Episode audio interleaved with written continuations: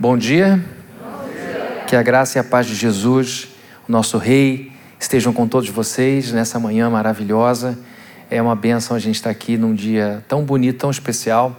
Como eu já falei algumas vezes, o querido pastor Martin Lloyd Jones dizia, quando os apóstolos, o apóstolo Paulo principalmente, começava as epístolas dessa forma, graça e paz da parte do nosso Senhor Jesus Cristo, ele estava colocando isso dentro da ordem correta porque ele, o, o, segundo o Lloyd Jones, tudo começa com graça, a graça de Deus sobre nós, e tudo termina com a paz, com a shalom dele. Então, primeiro é graça e paz. Graça para abrir caminhos, como a gente sabe, a graça é a mãe de todas as bênçãos de Deus. Sem a graça de Deus, nós não provaríamos o amor de Deus. Sem a graça de Deus, não provaríamos a misericórdia de Deus, o socorro de Deus. Então, tudo começa com a graça, que é a mãe é a mãe de todas as bênçãos que a gente prova, né? Eu queria começar é, primeiro aqui agradecendo de todo o meu coração a todas as pessoas que me mandaram um recadinho de aniversário ontem. É, eu fiquei muito feliz, muito surpreso com muitas manifestações de amor, de carinho, de apoio, de, de reconhecimento, uma coisa que a gente esquece e que nem percebe. Então, muito obrigado a todos vocês que fizeram o comentário, que mandaram felicitações. Fiquei até tarde respondendo. Comecei de manhã cedo para não acumular no fim do dia, porque senão fica uma tarefa dificílima. E além de todas as que estão lá na página da igreja, nas páginas da igreja, tinham as pessoais também, que foram muitas, graças a Deus. Eu fico muito feliz de estar aqui no púlpito, completando 48 anos de vida. E isso é uma honra enorme para mim, olhar para trás e ver que o Senhor tem, tem tido misericórdia de mim. Eu tenho estado aqui há algum tempo e louvado seja Deus por isso. Muito obrigado de todo o coração pelo carinho de todos vocês, pelo, pelo amor de vocês todos. Queridos, vamos abrir nossas Bíblias num texto do Antigo Testamento que se encontra no segundo livro de, de Crônicas, capítulo 14, verso 1. Nós vamos ler até o verso 8, não vamos ler o capítulo todo, depois a gente vai passear um pouquinho no capítulo 15 também, alguns versos, para a gente poder entender um pouco o contexto desse grande homem de Deus que foi o rei Asa. Vamos então ao texto de segundo livro de Crônicas, as crônicas, as narrativas dos reis de Israel, capítulo 14, verso 1. Nós vamos ler até o verso 8. Diz assim: Abias descansou com os seus antepassados e foi sepultado na cidade de Davi. Seu filho Asa foi o seu sucessor, e em seu reinado o país esteve em paz durante dez anos. Asa fez o que o Senhor, o seu Deus, aprova. Retirou os altares dos deuses estrangeiros e os altares idólatras que havia nos montes. Despedaçou as colunas sagradas e derrubou os postes sagrados ordenou ao povo de Judá que buscasse o Senhor, o Deus de seus antepassados, e que obedecesse às leis e aos mandamentos dele. Retirou os altares idólatras e os altares de incenso de todas as cidades de Judá, e o reino esteve em paz durante o seu governo. Também construiu cidades fortificadas em Judá, aproveitando esse período de paz. Ninguém entrou em guerra contra ele durante aqueles anos, pois o Senhor lhe deu descanso. Verso 7 diz: Disse ele ao povo de Judá: Vamos construir estas cidades com muros ao redor, fortificadas com torres, portas e trancas. A terra ainda é nossa, porque temos buscado o Senhor, o nosso Deus. Nós o buscamos e ele nos tem concedido paz em nossas fronteiras. Eles então as construíram e prosperaram. Asa tinha um exército de 300 mil homens de Judá, equipados com escudos grandes e lanças, e 280 mil de Benjamim, armados com escudos pequenos e arcos. Todos eram valentes homens de combate. Só até aqui. Vamos orar? Senhor, nós estamos aqui na Sua casa, com o Seu povo, com essa gente que o Senhor ama tanto. É uma alegria ver tanta gente aqui presente. Muito obrigado, muito obrigado por, por nós estarmos chegando numa nova etapa dessa, desse combate a essa doença terrível. Obrigado por todas as pessoas da nossa cidade que já foram vacinadas. Muito obrigado, meu Deus, porque estamos vendo esse quadro sendo revertido e já já teremos aqui o Teu povo todo presente. Pedimos ao Senhor a Tua bênção sobre esse culto e que não só a plena, mas todas as igrejas dessa cidade amada, Niterói, que estiverem abrindo suas portas para pregar a Sua palavra, que o Senhor derrame o Seu Espírito Santo sobre o Seu povo, sobre o Seu rebanho que se espalha por essa cidade tão amada. E que em nome de Jesus voltemos para casa com o coração cheio de júbilo por Tua presença, por Tua visitação. Em nome de Jesus, amém. Amém. Queridos, vocês viram aqui muita menção de Judá, Judá, Judá, Judá, porque nesse período o reino já tinha sido dividido. Davi, com todo o seu é, com todo o seu amparo, com todo o seu talento, melhor dizendo, conseguiu unificar várias tribos que viviam separadas, que viviam desgarradas e colocou todos debaixo de uma mesma bandeira. Seu filho Salomão usufruiu desse privilégio e conseguiu, por toda a sua vida, reinar sob um único comando. Logo depois, seu descendente vive uma racha muito grande e o reino que Davi uniu se torna um reino dividido: tribos do norte e tribos do sul. As tribos do norte tiveram reis péssimos, reis horrorosos. A capital escolhida, Samaria, para ser o novo lugar de congregação do povo, de adoração, era um lugar é, é, que foi escolhido por homens, por motivações políticas, por motivações econômicas, e por isso não tinha efeito espiritual. Muito pelo contrário, tinha sim um efeito, um efeito de irritar a Deus, de aborrecer a Deus, porque assim como o lugar foi escolhido por homens, os sacerdotes também foram levantados por homens, diferentemente de Levi, que teve, de Arão, os filhos de Arão, que foram escolhidos por Deus. Então, temos uma capital espiritual artificial do norte, reino do norte, reino de Israel, e a capital espiritual verdadeira que Deus havia estabelecido com apenas duas tribos, Benjamim Benjamim e Judá, um povinho pequeno.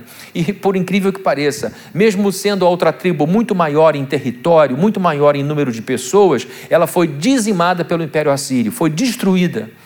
E o que sobra é um reino pequeno, minúsculo, o reino de Judá e o reino de Benjamim, e que pela bondade e providência de Deus foram preservados, porque Jesus estava sendo ah, desde sempre prometido, e logo, logo, no início da, da formação de Israel, a Judá, Jacó disse: Você vai dar à luz àquele que terá para sempre o cetro do governo em suas mãos. De Judá nunca se arredará o cetro da justiça. E este cetro foi dado a Jesus Cristo. E Jesus então vem através dessa pequena tribo de Judá e se torna o rei de todos os reis. Então a gente está falando de um reinado já num período pós-rachadura, pós-divisão. E Asa se tornou rei por um período, se foi rei por um período muito grande, entre o ano 911 e o ano 870 antes de Cristo. A gente está falando de um período ainda muito próximo a Davi. Davi viveu há mais ou menos um milênio antes da, da, da, da, vinda de Jesus. Então, Asa não está tão distante assim de Davi como outros reis mais próximos do Novo Testamento estiveram. Ou seja, a figura de Davi ainda era muito forte na cabeça de Asa. A referência de Davi também era muito forte. A cidade de Jerusalém foi instituída como capital espiritual por Davi. Então todos tinham muita é, é, reverência por esse grande homem que foi Davi e que deixou um marco e que se tornou a régua que media todos os outros reis que vieram depois dele. Então Asa se torna rei e por 41 anos exerce o seu reinado. 41 anos é muito tempo, sobretudo para uma época tão sanguinolenta como essa, tão violenta como essa. Esse período da história de Israel, do mundo antigo, a gente sabe, era um período de muitos golpes, de muitas guerras, muitas traições. E uma pessoa se manter no trono de uma nação por tantas décadas é uma longevidade invejável. E agora a gente olha para um texto de um rei que foi muito bem sucedido. O rei Asa foi um rei que teve muito sucesso em todas as áreas, a começar pelo sucesso espiritual. Ele, evidentemente, no fim da vida, não teve o mesmo vigor espiritual que tinha no início. A gente vê uns vacilos no finalzinho da vida dele, mas a gente vai ver que no verso 17 do capítulo 15, você não precisa abrir, eu vou ler para você, pode confiar que é isso que está na Bíblia. Ah, eu não estou com a Bíblia aberta, não sei se ele está falando. Pode confiar, queridos. Eu temo a Deus. Embora os altares idólatras não tivessem sido eliminados de Israel, o coração de Asa foi totalmente dedicado ao Senhor durante toda a sua vida. Toda a sua vida. A gente vê momentos aqui em que ele faz aliança política que não deveria, que ele confia mais em médicos que em Deus, ele é repreendido por isso, chega a prender inclusive um profeta que o condenou, mas a Bíblia diz que ele manteve o seu coração diante de Deus por toda a vida. Ah, mas ele cometeu esses erros. Quem aqui não comete erros? Todos nós cometemos, e o nosso coração está firmado em Deus. É o ser humano, único que não comete erros, a gente sabe quem é. Mas a verdade é que estamos falando de um homem que sustentou a sua fé por toda a sua vida e foi o grande norte da sua existência. Então estamos falando de um homem bem-sucedido espiritualmente, bem-sucedido economicamente, bem-sucedido politicamente, bem-sucedido em todos os sentidos é, que a vida de um líder como ele pode é, trazer à tona. E queridos, o sucesso de, de, de Asa não pode ser é, atribuído a um golpe de sorte. O sucesso deste homem, evidentemente, foi sustentado por múltiplos fatores. E eu sou extremamente é, assim atento a histórias de sucesso. E quando eu falo de sucesso, eu estou falando de sucesso sustentado por décadas. Existe um livro chamado Empresas Feitas para Vencer, do Jim Collins. Esse livro fala sobre excelência e todo pastor tinha que ter, no meu modo de ver, tinha que ler esse livro, porque fala sobre excelência. E eles usam como referência empresas que prevaleceram e cresceram muito acima da média ao longo de 15 anos, que era um ciclo que eles davam mais ou menos de tempo de um CEO, que dá então àquela empresa o caráter de vencedora, de próspera. Então, quando a gente fala de sucesso, a gente está falando aqui, eu estou me referindo a um sucesso sustentado por décadas, que suporta as erosões da vida. Um sucesso que suporta os ataques da vida, um sucesso que suporta as surpresas ruins da vida. E algumas pessoas têm ideias erradas de sucesso. Para algumas pessoas, como eu falei, quando olham uma pessoa bem-sucedida, dizem: Ah, Fulano é, é sortudo, né? Fulano deu sorte na vida. Né? Ou, ou então, Fulano, ah, para Fulano o mundo sorri. Ela põe o pé e floresce um, uma jabuticabeira, uma mangueira. É uma pessoa que é, nasceu com uma estrela brilhando, e as pessoas vão retirando daquela pessoa todo o seu talento, todo o seu esforço, todo o seu empenho, todo o seu suor e atribuindo aquele sucesso ao acaso. Quando, na verdade, uma vida bem-sucedida de décadas depende de decisões diárias, semanais, de seguir um caminho, de não deixar se acomodar, de tomar vias que quase ninguém toma, envolve uma coragem acima da média. E estamos falando então de um rei que reinou com êxito por 41 anos. 41 anos. E essas virtudes que ele apresenta vão ser vistas aqui. Eu estou falando de sucesso. Eu acredito que qualquer pessoa em sã consciência, qualquer pessoa minimamente saudável, deseja ser bem-sucedida na vida. Não precisa levantar a mão, por favor, tá?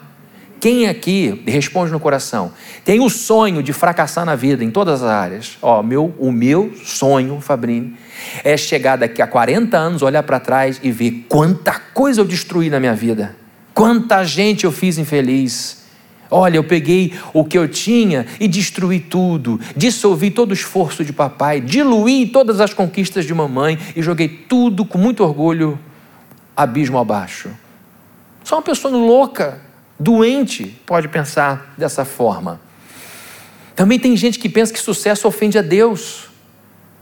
Pensa que é coisa de gente arrogante. Vocês acham mesmo que Deus deu o seu filho para morrer na cruz para que seu povo tivesse sucesso?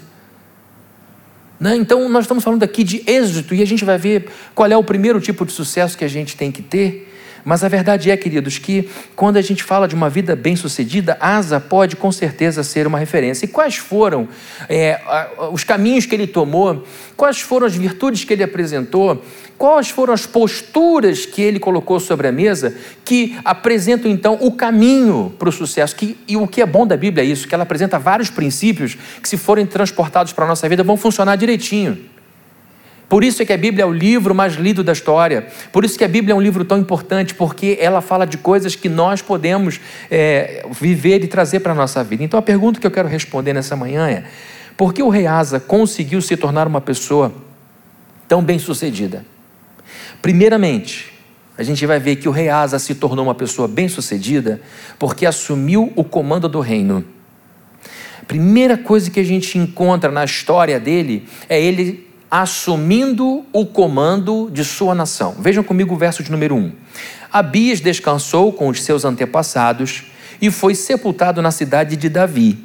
Seu filho Asa foi o seu sucessor e em seu reinado o país esteve em paz durante dez anos.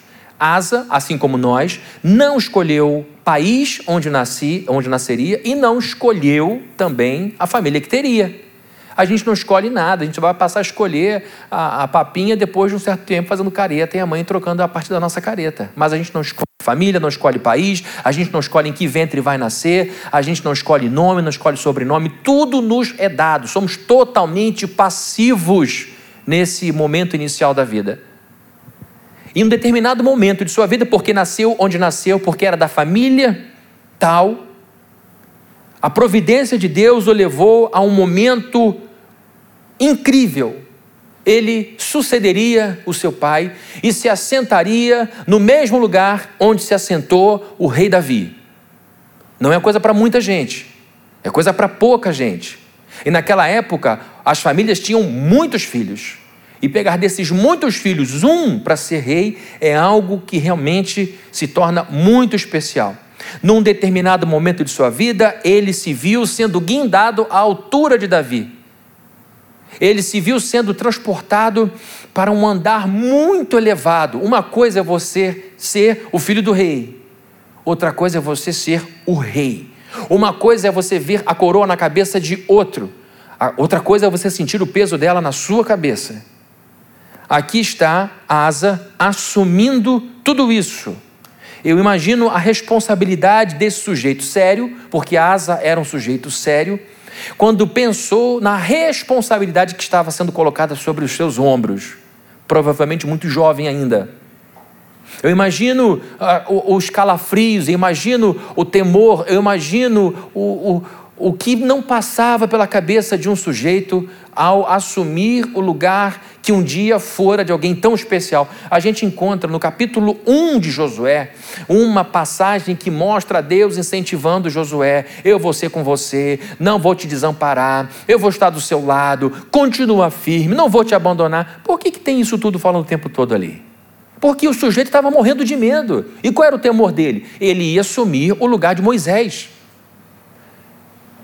Meus amados irmãos, quem tem um mínimo de consciência, quem tem um mínimo de maturidade, pensar nisso, eu vou assumir o lugar de Moisés. Ele estava muito assustado. E Deus então começa o livro desse grande homem de Deus incentivando ele. Isso é importante a gente dizer, porque estamos falando de sucesso, e eu estou falando aqui, a primeira razão pela qual a gente encontra Asas trilhando um caminho de êxito é porque ele assumiu o reinado. Ele não assumiu só a coroa, ele não assumiu só os diamantes da coroa, ele não assumiu só o ouro da coroa, ele assumiu toda a responsabilidade de liderança de um povo. As decisões dele teriam repercussões sobre a vida de muitas pessoas. Uma decisão boa abençoa muita gente, uma decisão infeliz arrasa muita gente. E ele então assume o comando e diz: É comigo. Eu gosto de um ditado que se repete na minha agenda do telefone quinzenalmente. Eu tinha colocado semanalmente, mas aparecer demais e tudo em excesso se torna é, sem valor, né?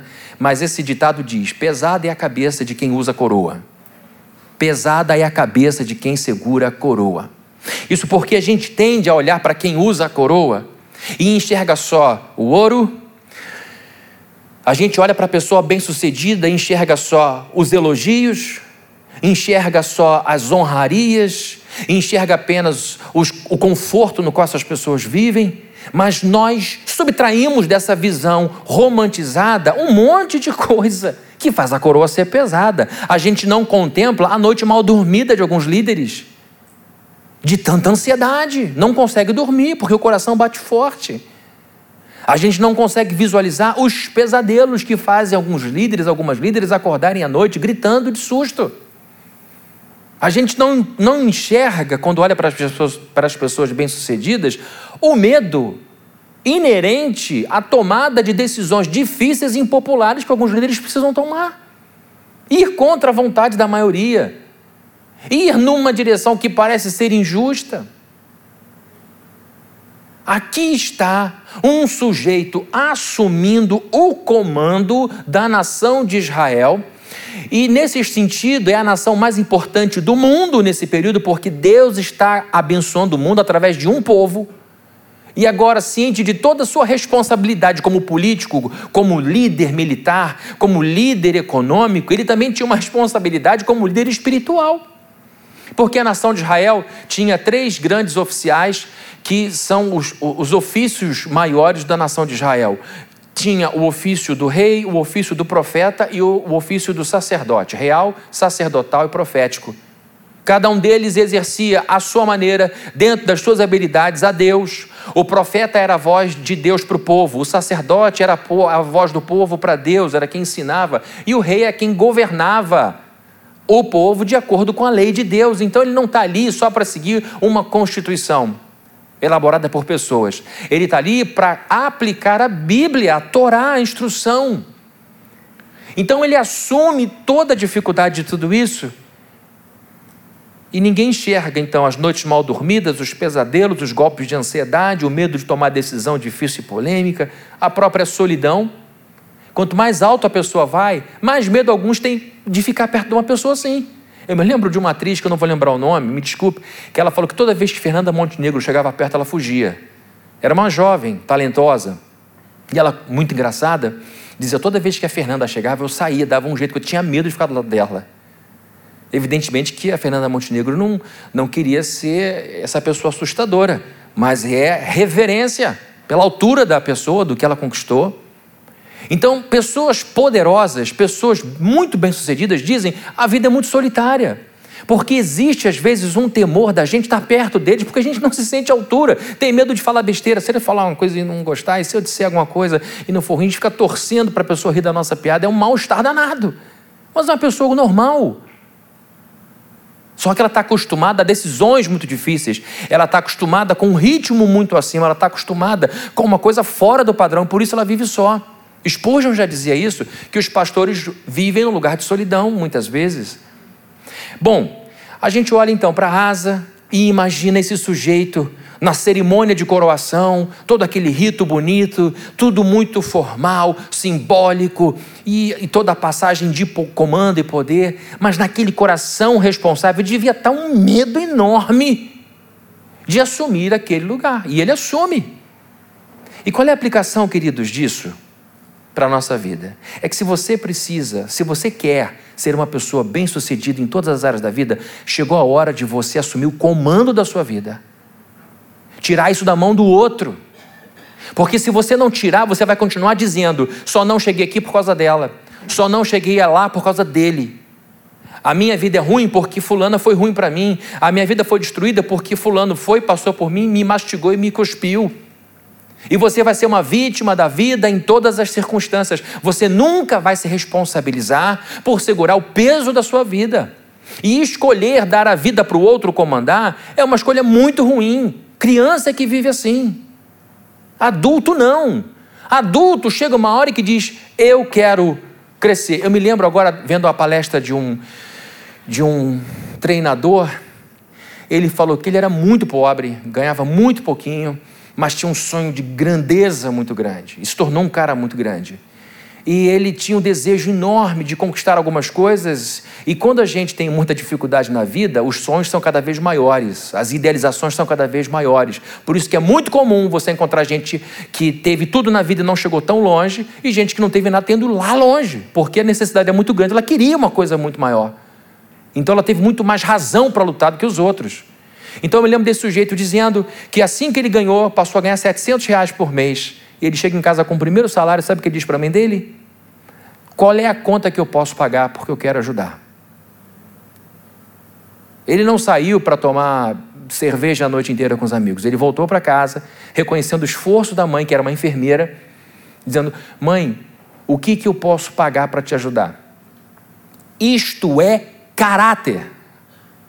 Isto é grandeza.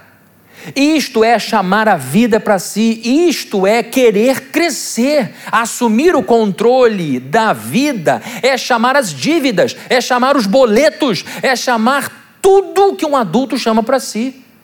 Varão, Tem um livro muito bom sobre masculinidade, se quiser comprar, é uma benção ser homem, está por aí à venda. Inclusive, eu fico muito feliz de receber um telefonema da editora dizendo que fizeram uma nova impressão do livro. O livro foi lançado em 2015 e continua vendendo muito, graças a Deus, tanto físico quanto em Kindle. É uma propaganda aí do pastor. Mas é uma benção você poder dar de presente. A gente, a gente nasce homem, os homens aqui, biologicamente falando, mas nós não nascemos varões, nós vamos sendo virilizados ao longo da vida. Nós vamos nos tornando homens responsáveis ao longo da vida. Assumir o controle da vida, chegar cedo e dizer qual é a conta que eu posso pagar. E se não for o caso de dinheiro, caso você diga, não, minha família é muito rica, não tem nem cabimento pedir esse tipo de coisa, então qual é o espaço dessa casa que eu posso arrumar? Ah, mas eu tenho uma pessoa que faz isso aqui. Faz você.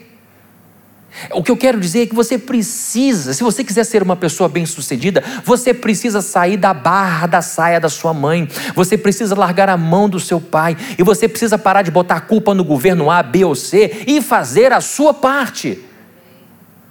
Crescer e dizer: a vida é minha, ela não vai se repetir, é uma só. Nossa vida é única, isso aqui não é um ensaio para uma outra que vai ser melhor. Nós temos um tempo cronos que é cruel, que engole tudo. Mas nós também temos um tempo maravilhoso, que é o tempo kairos, que é o tempo da oportunidade. Na mitologia grega, se não me engano, Deus Kairos era caracterizado como um homem que tinha mechas grandes de cabelo na testa e careca atrás. E aí perguntava: por que, que você tem cabelo apenas na frente e atrás? Para que quando a pessoa me vir, a oportunidade, o tempo Kairos, me pegue. Ou e por que não tem cabelo atrás? Porque eu, quando passo, ninguém me pega mais. Então, o tempo, Kairos, é o tempo da oportunidade. Esta é a oportunidade de você assumir a vida e todo o peso que ela traz. É hora de você sentir o pescoço cansado por causa das responsabilidades que saíram da cabeça do seu pai, saíram da cabeça da sua mãe, saíram da cabeça do seu cônjuge vieram para a sua. É muito ruim quando o marido se torna filho da esposa. É muito ruim quando a esposa se torna a filha do marido de cara perde seu interesse sexual pela pessoa. Porque em sã consciência, pai não quer ter sexo com o filho. Então é muito importante a gente entender que o sucesso tem a ver com isto. O que, que a vida está me dando? Meu pai morreu, agora o rei sou eu. Vamos embora. Ele não fugiu. Tem que ser eu, tem que ser eu. E Deus vai me ajudar. A gente tem que ir descascando a vida tem que ir tirando algumas coisas que serviram por um período. Essa pele já morreu, ela tem que sair. Por debaixo tem pele nova. Eu estou com medo de tirar essa casca aqui. Aí você vai lá e te diz: Olha, sabia que achei que tivesse ainda a ferida aberta, mas já tem uma pele nova ainda. É uma pele que vai nascer mais forte que a outra. A gente precisa remover essas cascas e deixar a vida nos apresentando os desafios. E uma coisa linda: a Bíblia diz que Deus não põe sobre nós um peso que a gente não pode suportar. Não é? Amém? Então, se você percebe que a vida te apresentou um peso maior, sabe o que Deus está dizendo? Eu estou vendo você com mais estrutura, meu filho. Você aguenta. Não aguenta, pai. Aguenta. Estou te dizendo que você aguenta. É muito difícil. Eu sei, meu filho, mas você, olha, você já está pronto para a nova fase. Segura essa coroa. Segura o peso disso. Se a gente deseja uma vida bem sucedida, a gente tem que assumir o comando dela a gente tem que dizer sim ao peso da responsabilidade. Botou o filho no mundo, o filho é seu, não é do seu pai, nem da sua mãe, nem do seu sogro, da sua sogra, é seu. Não dá para você ter tudo e seu filho não ter nada, a hora é dele. A hora é dele, porque se você não fizer por ele agora, você, ele vai te dar lá na frente uma despesa que você não vai poder pagar porque vai estar velho. Então essa é a hora de priorizar as coisas certas, as pessoas certas aceitar os desafios inerentes a cada fase da vida. Passou a adolescência, vem a vida adulta, está na vida adulta, vem a maturidade, é aceitar todos os desconfortos que a idade traz, mas aproveitar toda a sabedoria, liberdade. Uma das liberdades que uma pessoa de mais idade tem é de amar de verdade e de não gostar de verdade. De, uma, uma coisa que eu vejo que os idosos têm é que é, perdeu aquele medo de ter que agradar todo mundo. Isso é muito chato, gente, um desabafo aqui. A gente vai a um monte de lugar que não quer ir, fala com um monte de gente que não gosta, sorri para um monte de gente que não quer chorar. Porque a gente vive ainda na dependência do que o outro vai pensar. Chega uma hora que você diz, eu não quero mais saber o que ele pensa, eu não vou, fica meio ranzinza de vez em quando, mas pelo menos a gente se liberta. Depois de uma pesquisa com pessoas de terceira idade, que, do que você se arrepende? Um dos arrependimentos, ter demorado muito para deixar de ligar para o que os outros pensam. Se a gente quer sucesso, a gente tem que fazer como Asa. Assumir o reino. Não quis colocar na mão do irmão, não quis colocar na mão de outro, ele assumiu o reino. Assumiu o grande desafio. Segundo, nós veremos que o rei Asa, são só duas respostas para isso. Se tornou uma pessoa bem-sucedida porque ele saiu de sua zona de conforto, ele se desinstalou daquilo. Ele se tornou uma pessoa bem-sucedida não só porque ele assumiu a vida dele, mas ele teve êxito também porque resolveu fazer coisas difíceis, saiu da sua zona de conforto. Versos 2 e 3 dizem assim: Asa fez o que o Senhor seu Deus aprova. É assim que começa a biografia dele retirou os altares dos deuses estrangeiros e os altares idólatras que havia nos montes, despedaçou as colunas sagradas e derrubou os postes sagrados. Vejam aqui os verbos: retirou, despedaçou, derrubou, uma tradição social que só fazia o povo andar para trás. Deus tinha dito a Josué: quando você entrar, não poupa ninguém. Quando você entrar, tira tudo o que essa religiosidade traz, porque essa ética não serve para mim. Vocês precisam viver aqui longe da idolatria, tendo a mim como único Deus. A nação de Israel foi se perdendo, não fez tudo conforme tinha que fazer, e isso fez com que o povo perpetuasse um vai e vem danado. Ora estava com Deus, ora estava longe de Deus. Ora estava com Deus, ora estava longe de Deus. Ora estava próspero, ora estava empobrecido. Esse sobe e desce, essa inconstância está em todo o livro do Antigo Testamento. E agora Asa assume o comando de Israel e percebe: este país está totalmente tomado pela idolatria. E junto da idolatria vinha toda, todo o conjunto de ética religiosa permissiva que fazia com que as pessoas vivessem como bem entendessem, mas a nação de Israel vivia uma, uma teocracia, eles viviam o governo de Deus, eles olhavam para a Torá e dali tiravam sua postura, como nós olhamos para a Constituição brasileira e dali tiramos o nosso enquadramento de vida. E como governante, ele pensa: eu tenho que dar jeito nisso. Profeta profetiza, sacerdote ensina e rei governa. E ele então começa a fazer reformas que exigiram verbos é, contundentes como despedaçar, derrubar, triturar, destruir. Ele foi radical. Ele foi muito intenso nessas reformas. E ele realizou reformas difíceis e impopulares de uma hora para outra, um monte de templo, um monte de igreja. Eu sei que falar isso hoje pode parecer politicamente incorreto. A gente está falando aqui, temos que respeitar a diversidade religiosa do nosso Brasil. Todo mundo é livre para ser crente em alguma coisa, ou até mesmo para não ser crente em coisa alguma. E ninguém pode interferir na fé do outro, e ninguém aqui está defendendo que templos sejam fechados, terreiros, etc., para que o nosso mantenha-se aberto. Isso é um absurdo. Mas nessa época aqui, ele sai fechando tudo, porque era um governo teocrático, era um governo que seguia apenas uma vertente religiosa. Ele começa a destruir todo um sistema de crenças que estavam ligados aos afetos daquelas pessoas. Então era uma reforma difícil e muito impopular, porque isso estava encravado na sociedade do seu tempo. O povo estava mergulhado em vícios, em desvirtuamentos. Asa era um homem poderoso, filho de rico, filho de gente rica. Ele poderia fechar os portões do seu palácio e dar, viver de costas para o pessoal e deixar o povo lá na sua, no seu pão, no seu circo, e ele cuidando da vida dele. O povo já estava lá, eu fico aqui, eu vivo a minha vida, eles vivem a vida deles, mas ele tinha consciência. A coroa chegou para ele junto com a Torá. A coroa chegou junto com a instrução. E ele tinha temor a Deus, ele pensa: eu preciso olhar a coroa e eu preciso olhar esse livro. E quando ele olha o livro, percebe: Deus me deu nesta vida uma função dificílima. Por, nessas horas dá vontade de ter nascido no lugar de um camponês. Ah, por que, eu não nasci no lugar do pastor fulano de tal, que é cuidar de ovelha? Está ele agora sozinho, tendo que segurar essa coroa. Ele olha a instrução, a lei, a história de Israel, ele olha a sua coroa e se olha no espelho e diz: Que tipo de homem eu sou? Que tipo de homem eu sou? E nessa indagação, ele chega à conclusão: sou um homem de Deus. Sou um homem de Deus, eu preciso fazer as coisas de Deus. E aí então ele tem que descer do conforto de décadas de frouxidão moral e começa a dizer: Isso está errado, isso está errado e isso está errado. E eu vou usar tudo. Ele manda sair tudo que é trator, escavadeira, máquina de demolição, vai para a rua. No hebraico é. Eles vão para a rua, quebram aquilo, o povo, meu Deus, você viu o que aconteceu? Asa acabou de destruir aquela catedral, meu Deus, que loucura, ele não poupou nada. Está lá o sacerdote gritando, histérico, desesperado. Daqui a pouco vem um caminhão, e aí chega aquele carro preto cheio de segurança, sai o rei Asa para supervisionar toda a destruição que estava acontecendo. Ele está dando um recado para todo mundo: acabou, eu temo a Deus, isso aqui só atrai a ira dele. E começa aqui, evidentemente, atrair a ira de outras pessoas que ganhavam dinheiro com isso, tinham vida com isso.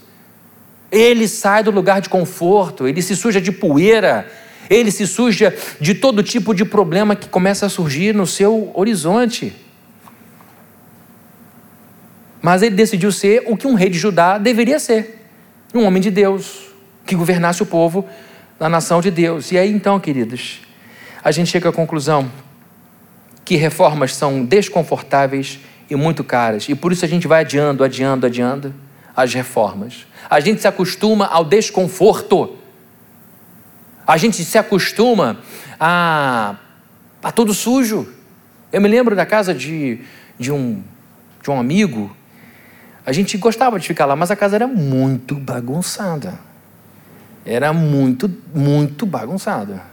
A gente comia às vezes lá assim, um põe aqui, a tia botava as coisas pra gente, a gente comia, porque era muito legal ficar lá, todo mundo era legal, mas era muito. Tinha uma parede que era rabisco. Lembra do chiclete plock que tinha uma, uma figurinha que você passava assim, saía do outro lado? Chiclete plock?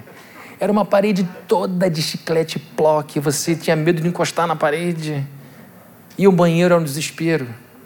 Mas a gente gostava de ficar lá. Na hora de comer, cada um comia com uma colher mais diferente do que a outra, a confusão danada. Mas a gente gostava de ficar lá. O que eu quero dizer, queridos, é que a gente se acostuma a isso. É óbvio que pelo menos uma mão de tinta tinha que rolar naquela parede do bloco. É óbvio que algum bombeiro tinha que ir lá e ajeitar aquela descarga. É óbvio, mas a pessoa se acomoda. Às vezes a gente se acomoda ao absurdo. Às vezes a gente se acomoda a chute, soco. Às vezes a gente se acomoda a humilhação. Às vezes a gente se acomoda àquilo que é abjeto. E fica adiando a reforma, a reforma, porque teme o desconforto, porque teme os problemas, porque teme as novas guerras, mas já vive no inferno. Asa não se acomodou. Ele viu essas paredes estão imundas. Isso está tudo errado, isso, isso precisa mudar, eu não posso me acomodar a isso. Isto não é normal. A gente naturaliza a coisa errada, mas não é normal a gente viver, por exemplo, num lugar em que a gente tem medo de usar um telefone celular às três da tarde porque alguém pode passar e roubar da nossa mão. Medo de botar um cordão porque pode passar alguém e roubar aquilo medo de tomar um tiro às oito da noite num sinal. Isso, isso, isso não é natural, a gente se acostumou com esse negócio. O rei Asa sabia que a sua nação precisava de reformas e a pessoa responsável por essas reformas era ele, porque ninguém poderia passar por cima dele e pegar o trator lá do reinado se ele não deixasse. Nenhum fiscal iria para a rua fechar as coisas se o rei não mandasse fechar. Então as pessoas estavam paradas esperando que ele agisse. As pessoas piedosas. Então ele está dizendo: se eu não fizer alguma coisa, nada vai acontecer. E ele então resolve se envolver diretamente nessa reforma espiritual. Ele sabia que a base do seu sucesso era Deus. Ele sabia que a primeira coisa que precisava fazer era resolver esse problema espiritual. Eu vou pedir para vocês lerem comigo dois versos aqui desse capítulo é, que estamos lendo aqui. Eu acho que é do capítulo. Isso mesmo, capítulo 14. Vamos ao verso 3.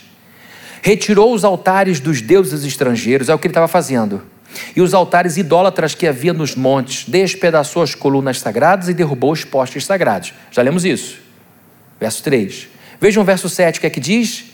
Disse ele ao povo de Judá: Vamos construir estas cidades com muros ao redor, fortificadas com torres, portas e trancas.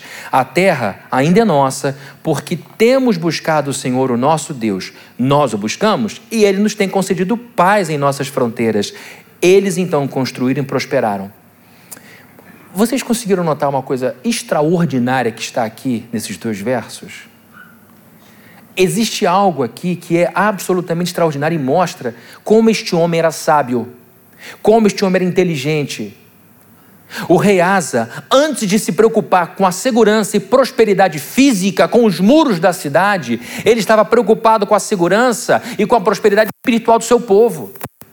Aqui no texto vemos a ordem, ele derrubando os altares, ele destruindo as imagens, ele acabando com todo um sistema religioso permissivo que levava o povo para longe de Deus, e quando ele põe tudo aquilo na chão, como dizia aquela mãe armênia, quando ele põe tudo no chão, quando o povo percebe, não vai dar mais para cultuar o Deus Baal, acabou. Se eu insistir, eu vou ser morto. Aí depois que o povo entende que só há um Deus, quando o povo volta a atenção para aquilo, ele diz: agora sim vamos prosperar materialmente. Agora sim vamos prosperar fisicamente. Agora sim vamos construir muros. Isso não é extraordinário? Isso é extraordinário porque mostra um fundamento da vida cristã que é básico. A gente só constrói o segundo andar depois que o primeiro estiver pronto. A gente faz parte de um povo que antes de sair de casa para ganhar um metro quadrado de sucesso, a gente dobra o joelho no chão e pede para que Deus domine cada metro quadrado do nosso coração. É assim que a gente vai para fora. É assim que a gente vai conquistar. É assim que a gente parte com sangue nos olhos, faca nos dentes e vontade de vencer na vida. Com o coração domado pela palavra de Deus. Com o primeiro andar construído porque do que adianta construir uma vida inteira sobre areia? Do que adianta a gente tentar ganhar o mundo sendo o nosso, colatrão, o nosso coração completamente idólatra, completamente perdido, desgovernado? Eu admiro pessoas bem-sucedidas. Eu sou pastor de tradição calvinista. O que isso significa? João Calvino eu não estou aqui querendo idolatrar homem. Eu sei que ele era um homem pecador. É lógico que eu sei que ele era um homem pecador. Como ele mesmo disse, sou um miserável pecador. A gente sabe disso. Mas a cosmovisão, a visão do todo dele, a visão do universo dele, envolvia um reino de Deus que tinha repercussões na mente, no coração e na sociedade. João Calvino foi um reformador social também, por onde ele passou. E não só ele, Lutero também, Zwinglio também, Melanchthon, John Wycliffe, todos os, os pré-reformadores, os reformadores, os pós-reformadores, que têm essa tradição de compromisso com a sociedade, e eu, no caso, sou um teólogo de tradição calvinista, nós temos apreço por tudo aquilo que promove o progresso do ser humano em todos os segmentos da sociedade. É por isso que muitas igrejas tradicionais constroem escolas, universidades. Porque nós acreditamos que é com educação que muda uma nação. Queridos, onde há cristianismo não existe analfabetismo. Por quê? Por causa da Bíblia. Por causa da Bíblia. Nós erradicamos o analfabetismo de cada metro quadrado que nós ocupamos porque amamos a Deus e queremos que todos tenham acesso à Bíblia. Só por isso já é extraordinário. Mas a gente não quer só isso, a gente quer mais. A gente quer mais. Então, eu, como pastor de tradição calvinista, tenho no meu coração um grande apreço por toda pessoa que empreende. E eu vou dizer para você o que é empreender. Empreender é fazer uma coisa difícil. Eu, quando trago o púlpito para cá, não estou empreendendo, eu estou trazendo o púlpito para cá. Agora, empreender é fazer uma coisa difícil que poucos fazem. Então, eu admiro uma pessoa que empreende paternidade, uma boa paternidade. Eu admiro um sujeito que não teve pai direito, que não teve mãe direito, mas é um grande pai. Eu não tenho referência aqui, tem na Bíblia, tem um monte de homem bom e ruim para você usar como referência. Você tem José, que foi pai adotivo de Jesus Cristo, foi um grande pai, aparece pouquinho, mas evidentemente, pelo cuidado que ele tinha com Maria, era um homem de caráter. Você tem homens horrorosos que fizeram péssimas escolhas e influenciaram mal seus filhos. Nós olhamos para a televisão e encontramos gente que ensina o filho a ser corrupto. Ó, oh, você vai entrar nesse esquema comigo, agora é você que faz, comanda a quadrilha. Quem tem coragem de ensinar isso para um filho e depois ver o filho sendo preso por culpa dele? Então é só olha você ver o noticiário. Então não tem essa história, eu não tive referência. Tem sim. Tem referência. Então eu admiro pessoas que empreendem uma boa maternidade, uma boa paternidade. Eu, eu, eu acho incrível quando uma pessoa empreende uma família. Eu estou falando isso porque tem gente que pensa que empreender é só abrir loja, abrir restaurante, plantar uma igreja. Empreender é construir uma vida bem construída. Então eu acho admirável quando eu vejo uma pessoa com pouquíssima escolaridade dando banho de sabedoria e ciência da vida, mostrando na prática, com filhos, netos e bisnetos, como é que se vive. Isso é empreender, ser enterrado com respeito e honraria. E todo mundo dizendo: essa pessoa me ensinou com seus problemas, com suas dificuldades, como é viver. É lógico também que existem aqueles que têm muita escolaridade que também nos dão aulas. Então, queridos, nós queremos progredir, queremos sucesso, mas um sucesso que advém desse coração como de asa. Primeiro eu cuido da minha vida espiritual. Primeiro eu olho para a Torá. Primeiro eu olho para as palavras de Jesus. Primeiro eu olho e, e faço um scanner de mim.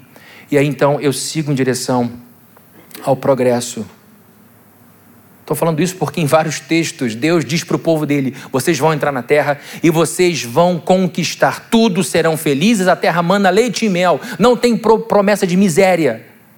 Vocês vão entrar numa terra que é pior que o Egito. É isso que a gente vê na Bíblia?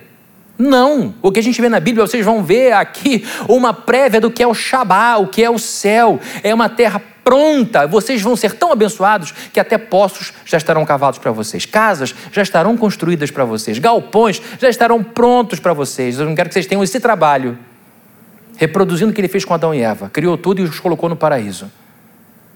E é o que ele está fazendo lá. Jesus falou: Eu estou indo para preparar lugar de morada para vocês. A gente vai chegar lá, ninguém vai ter que virar pedreiro para construir céu. O paraíso vai estar tá pronto.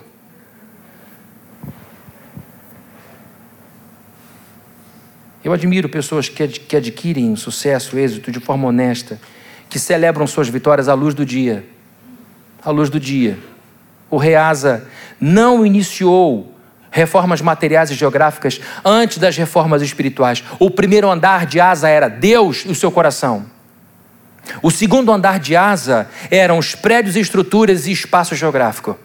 Primeiro sucesso de asa, vida de obediência a Deus. Quer vencer na vida? Você quer vencer na vida? Hein? Quer vencer? Eu quero.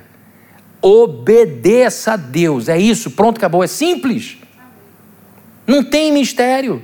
Seja o que for, obedecer a Deus, isso é uma promessa de que Ele vai abrir portas que a gente nem imagina. Milagres acontecem. Para quem vive com Deus em obediência, é sempre uma vida, a vida é sempre cheia de surpresas. Eu não imaginava, por isso que Paulo falou que Ele é poderoso para nos dar infinitamente mais do que aquilo que a gente pede, o que a gente imagina. Porque existe uma bênção nessa história, existe a realidade de Deus abrindo portas, abrindo janelas, protegendo a gente, fazendo bênçãos caírem no colo da gente. Primeiro sucesso de Asa, vida de obediência. O segundo sucesso, as bênçãos que este Deus fazia repousar sobre a vida dele. Consequência. Agora veja que coisa incrível a coragem desse homem. Acompanhe comigo o que vai ser projetado aqui agora do capítulo 15, verso 16. Vejam a que ponto esse reformador chegou. O rei Asa chegou até a depor a sua avó Maaca da posição de rainha mãe pois ela havia feito um poste sagrado repugnante. Asa derrubou o poste, despedaçou e queimou no vale de Cedron. Que coisa incrível! A Bíblia diz que no processo de reformas, de reestruturação de toda a sua sociedade, ele se dá de cara com a sua avó querida.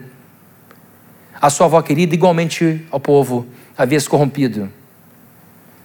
Em alguns textos há mãe, mas na verdade é avó. Imaginem a situação de Asa, quando percebe que, para ter coerência, ele teria que prosseguir em direção à sua própria família, a uma senhora. A Bíblia diz que ele não só derrubou o altar que fazia menção a uma outra divindade que era repugnante, ele não só destruiu, mas ele triturou e queimou. O fogo é, é, é simbolismo de que, daquilo que consome absolutamente tudo. Que coragem, que comprometimento. O gesto dele teve um impacto enorme sobre toda a nação. O recado que ele está passando é o seguinte: eu não vou tolerar isso de ninguém, nem da minha própria família. É o famoso cortar na carne. Imagine a reputação dele como não cresceu. A admiração das pessoas que realmente queriam as coisas com Deus. Quando vem o rei tomando esse caminho, fazendo essas coisas, Pessoas bem-sucedidas, guardem essas coisas que eu vou dizer agora. Para todo mundo que tem interesse em, em se vencer na vida. Pessoas bem-sucedidas são corajosas. São corajosas. As pessoas do lado ficam, você vai fazer isso? Você vai fazer isso? Eu vou. Elas fazem o que é preciso, não apenas o que é bom, o que é fácil, mas elas fazem o que é preciso, ainda que aquilo que ela tenha que fazer seja impopular na família, entre os amigos, ou na empresa, ou no governo, ou na justiça. Pessoas bem-sucedidas têm um inalterável compromisso com aquilo que enxergam como certo. A pessoa acorda e diz: Isto é certo. Aí a pessoa diz: Mas aquilo ali dá trabalho. Isto aqui é certo. Ah, mas aquilo ali vai dar problema. Mas isso aqui é certo. Mas aquilo ali é certo. Ela vai. Ela tem um compromisso inalterável. E ele foi. Asa foi em direção até que chegou no caso da sua avó. Pessoas bem-sucedidas não ficam dizendo que farão algo difícil. Elas fazem o que é difícil. Tem gente que diz: Eu vou fazer, hein? Se preparem. Não marca a data ainda não, mas eu vou fazer.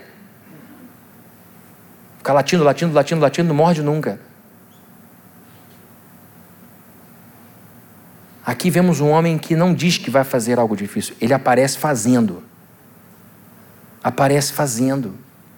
Se você quer ser bem-sucedido, você tem que parar de reclamar, tem que parar de falar e tem que agir. Ah, mas eu não tenho como chegar lá. Calma, vai um passo atrás do outro. Deus sabe que você não tem perna para dar esse pulo, mas você tem condição de dar um passo. E é assim que a gente vai ganhando coragem. Eu sei como é que é. A gente come pela beirada, a gente vai onde está menos quente, mas a gente tem que ir. A gente tem que ir. Tem gente que se balança, se mexe, mas não sai do lugar. Tem gente que faz um monte de coisa, mas a vida não evolui. Porque não está indo em direção àquilo que é certo. Tem gente que, olha, agora vou jogar tênis. Amo tênis, estuda tudo sobre tênis. Aí gasta uma fortuna de raquete, raqueteira, tênis, meia, faixa, aparece, se inscreve no curso, pac, pac, nunca mais toca o negócio. Aí passa para o seu crossfiteiro e faz, compra e tudo tem. Mexe, mexe, mas não evolui.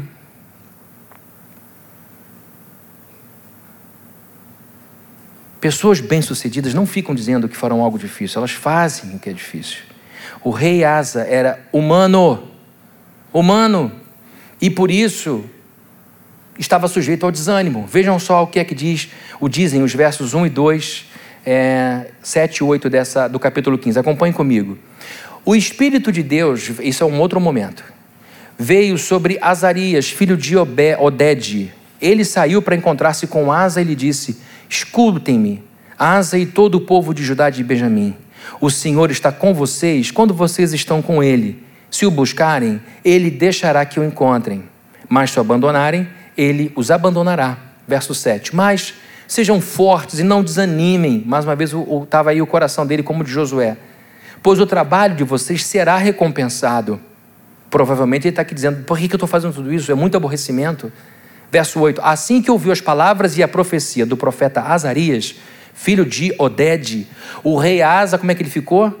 encheu-se de coragem, retirou os ídolos repugnantes de toda a terra de Judá e de Benjamim e das cidades que havia conquistado nos montes de Efraim e restaurou o altar do Senhor que estava em frente ao pórtico do templo do Senhor. Queridos, Asa era humano como eu e você. E por isso era sujeito ao desânimo, ao medo, à insegurança e sujeito ao erro. É evidente que em algum momento ele encontrou resistência demais. E o que acontece quando está cansado? Por exemplo, está cansado de ouvir esse sermão, aguenta mais um pouquinho que eu já estou acabando. Quando você está muito cansado, uma pedrinha vira um pedregulho. Uma palavrinha de confronto vira uma ofensa e você chora igual uma criança. Diz, mas por que, que eu estou chorando? É porque você está cansado, acumulou muita exaustão. E aí você percebe, meu Deus, eu derrotei um gigante com uma palavrinha. É porque o gigante está cansado, a gigante está cansada. Está flor da pele, por isso chora à toa. E dá desânimo. Aí você diz, mas essa pessoa fez tantas coisas grandes na vida, por que, que não quer fazer a pequena? Porque está cansada, está desanimada. E às vezes desencorajada, porque pensa, do que valeu tanto esforço? Do que valeu? Só me deu dor de cabeça. A pessoa vem, fala, fala no meu ouvido, mas quem faz sou eu, quem briga sou eu, quem vai à luta sou eu, não aguento mais. E Deus dizendo: não é hora de ficar com pena de si, você tem que continuar. Eu sei, mas eu não estou aguentando mais. Porque a gente é humano. Tem hora que cansa. O Espírito de Deus veio sobre Azarias, filho de Odede. Ele saiu para encontrar-se com Asa. Foi enviado por Deus. Deus pega Azarias, um profeta, e diz: Vem cá, meu profeta querido, abraça com o Espírito Santo e diz: Você vai falar isso, isso, isso, isso, isso, e quando você abrir a sua boca para o meu filho, o coração dele vai estar totalmente preparado e ele vai entender que tudo isso que você está dizendo faz todo sentido, nexo, e ele vai ficar cheio de vontade de fazer de novo o trabalho, porque eu quero usar você para atingir a vida dele, e através da vida dele eu vou atingir a vida de tanta gente. O rei Asa tinha um grande amigo Azarias. O grande rei Asa, cansado, tinha um grande amigo, cheio do Espírito Santo. Deixa eu te perguntar, para você que sabe que tem que fazer coisa difícil, que está com medo, mas sabe que precisa prosseguir. Quem é o seu Azarias? Quem é a sua Azarias? Ninguém chega lá sozinho. Asa não teve força para ir sozinho. Foi um grande homem, mas fraquejou. Quem é aquele que, com o Espírito Santo, quem é aquela com a presença de Deus plena na vida, põe a mão no seu ombro, olha nos seus olhos e diz: faça aquilo que você sabe que Deus quer que você faça. Quem foi que soprou vida em você? Quem é que faz isso? Quem é aquela pessoa que diz: olhando nos teus olhos, querendo o seu bem. Não é aquela pessoa covarde. Sabe aquela pessoa de fila de banco? Que chega assim, a fila está aqui, não anda. Hoje em dia nem tem muito isso, né? Mas antes da pandemia, antes do aplicativo, você ia para banco. E aí é uma história que vai mudar a sua vida. Aí você chegava lá, oito guichês e dois trabalhando. Um trabalhando, um morcegando. E a fila parada. Aí a pessoa de trás fica: Olha só, tá vendo, Fulano? Nem sabe o seu nome. Olha que coisa absurda, ninguém trabalha. Oito guichês, dois trabalhando, um está enrolando, enchendo a sua cabeça para você, sei lá, e, e brigar com o gerente e ele conseguir chegar rápido lá. Tem gente que faz isso, né?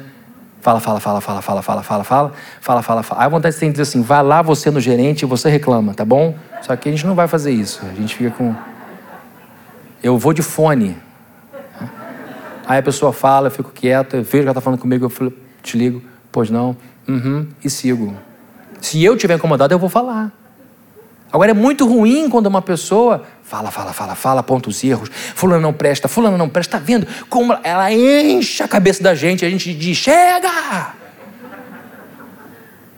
Eu vou te matar. Fulano nem sabia de nada daquela pessoa pequenininha no seu ouvido falando. Não, é, não era isso que Azarias estava fazendo. Azarias era um profeta, ele sabia quais eram as limitações dele, mas era um profeta corajoso que dizia: Nós vamos fazer isso juntos.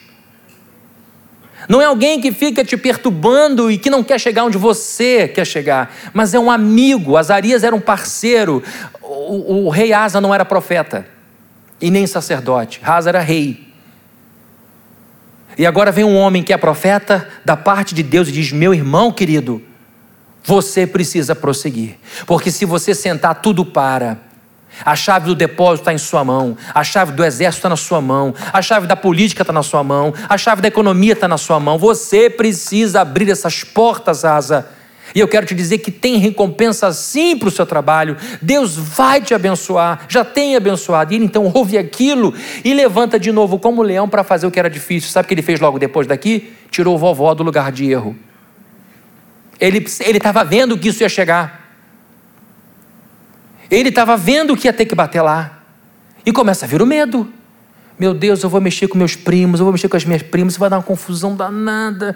E ele chega lá, desanima e chega a Azarias e diz: Meu irmãozão, vamos em frente. Deus vai ser com você. Ele sai dali e vai fazendo um monte de reforma. E chega vovó querida. Antes, vamos dar uma, um calmante para vovó. Que, que, quem é esse pessoal levando esse monte de coisa, meu filho? O pessoal da, da Graneiro levando as mudanças, o que, que é isso? O vovó olha para mim. O que foi, meu filho? Meu Deus, estão destruindo tudo aqui na frente. Vovó olha para mim, dá, dá, dá mais um remedinho para ela. Calma, acabou. Está errado, vó. Com todo o carinho e amor do mundo, está errado, vó. O nosso Deus está triste, está arrasado com isso. E eu não vou deixar você continuar nesse erro. Eu assumo a responsabilidade. Eu assumo o reino. O reino não era de vovó, o reino era dele. Amém. A sua vida não é vida da vovó, nem do vovô, nem do papai. A sua vida é sua. E você precisa fazer aquilo que não quer fazer, mas que é a vontade de Deus. E quando você fizer o que é certo e difícil, você vai perceber uma nova avenida aberta para a sua vida. Sabe por quê? Porque você vai ganhar coragem para tomar outras decisões, para fazer outros movimentos e você vai crescer como pessoa. De dificuldade em dificuldade você vai vencendo e vai ganhando liberdade para fazer o que é certo. Vejam só o efeito das palavras de Azarias sobre o rei. Assim, verso 8, que ouviu as palavras e a profecia do profeta Azarias, filho de Oded, o rei Asa encheu-se de coragem. Encheu-se de coragem amigos de verdade como Azarias, nos encorajam para sermos melhores ao invés de piores. Amém. Quem está do teu lado, quem você convida, tem que te jogar para ser uma pessoa melhor. Amigos de verdade, como Azarias, nos encorajam para sermos maduros ao invés de imaturos. É triste quando a gente vê um divórcio, é ruim demais, dói o coração. E é muito pior quando a pessoa se separa e se torna uma criança de novo, um adolescente de novo, andar para trás. Amigos de verdade nos encorajam para sermos corajosos ao invés de covardes. É gente que diz: Eu não tenho pena de você, não. Vai embora. Segue esse caminho. Seja homem, seja mulher. Amigos de verdade nos encorajam para sermos nobres ao invés de vulgares. Queridos, eu quero ser uma pessoa melhor a cada dia. Eu busco o sucesso em todas as áreas, todos os anos. A ideia de estagnar é muito dolorosa para mim. E eu acredito que você também quer isso. Por isso que você está aqui, para se tornar uma pessoa melhor, para você evoluir. Para que isso aconteça, a gente tem que assumir o reinado das nossas vidas. A vida é minha. Eu sou o rei da minha vida. Lógico que é Jesus Cristo, mas eu estou no comando. Eu não, aquela historinha, aquele clichêzão, eu não, eu, eu, eu não tenho o que fazer. É, eu não tenho como impedir as pessoas de me agredirem, não tenho como apagar o que de ruim eu, é, as pessoas fizeram contra mim, mas eu tenho como reagir a tudo isso, eu tenho como responder a tudo isso da melhor forma possível. A gente precisa assumir o reinado das nossas vidas e a gente precisa fazer reformas corajosas. Nós precisamos sair desse lugar de acomodação para que a gente então vença e seja aquela pessoa realizada na vida. Amém? Vamos orar? Vamos pedir a Deus a benção. O pessoal do louvor pode vir aqui que nós vamos terminar com uma música. Amado Deus, no nome do Senhor Jesus, nós nos curvamos diante de Ti e pedimos a Tua bênção sobre a nossa vida. Às vezes a nossa vida está como o reino de Judá, de cabeça para baixo com a vida toda enrolada, toda confusa. Mas nós te pedimos em nome do teu filho que o Senhor nos ajude a encarar tudo isso que está aí diante de nós e que é errado, com a coragem que o Senhor deu para o rei Asa. Que em nome do Senhor comecemos a fazer as obras do primeiro andar, que a gente comece a cuidar do coração, a controlar as coisas da alma.